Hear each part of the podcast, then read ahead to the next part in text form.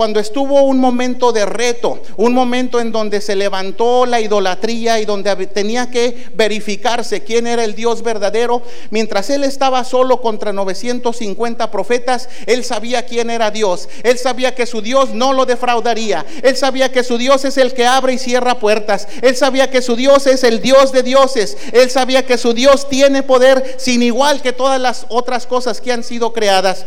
Que cuando vino el reto, vino ese clamor a Dios y dijo, que esta gente sepa quién es el verdadero Dios e hizo caer fuego del cielo. Y ese Dios de esas personas que han tenido esa transición es el mismo Dios de ayer, de hoy y de siempre. Es ese Dios que quiere llevarnos a ese momento de transición. Es ese Dios que quiere ponernos en otro nivel espiritualmente hablando.